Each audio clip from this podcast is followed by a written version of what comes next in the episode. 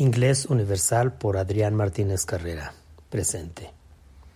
Esta grabación o podcast está dirigido a personas que realmente tienen ganas y prisa por aprender inglés, no solamente en cantidad, sino más que nada en calidad, ya que no solo es importante saber cuánto sabemos, sino qué calidad tiene lo que sabemos.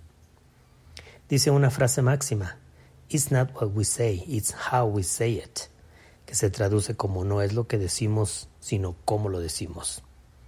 La idea principal aquí y ahora es que el alumno comience a comprender más ampliamente y a usar con una gran efectividad y confianza este fascinante lenguaje.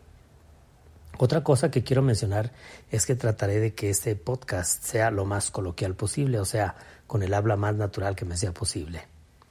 Hago aquí la invitación a concentrarse en el mensaje de mis palabras más que los demás ruidos o sonidos que puedan acompañar estas grabaciones. De hecho, este es uno de los datos más importantes de acuerdo a mi experiencia. Lo primero a educar para aprender otro lenguaje es el oído, ya que aprendemos de las personas que nos hablan. Un oído educado hace mucho más rápido y efectivo el trabajo que nos espera. Muy bien, vamos a comenzar como quien dice de cero que es lo que le gusta y le conviene a mucha gente.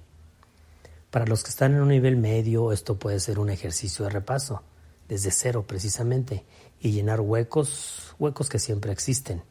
Y algo muy, muy importante que yo llamo solidificar, o sea, hacer sólido lo que ya conocemos de este lenguaje. Esta primera grabación tiene las instrucciones necesarias para que aprovechemos el aprendizaje al máximo, así que hay que escucharlo cuantas veces sea necesario y pues la ventaja de que siempre podemos regresar a escuchar algún detalle importante que hayamos ignorado. En la siguiente grabación mm, definiremos cómo será nuestro viaje, nuestro itinerario por este programa de inglés básico.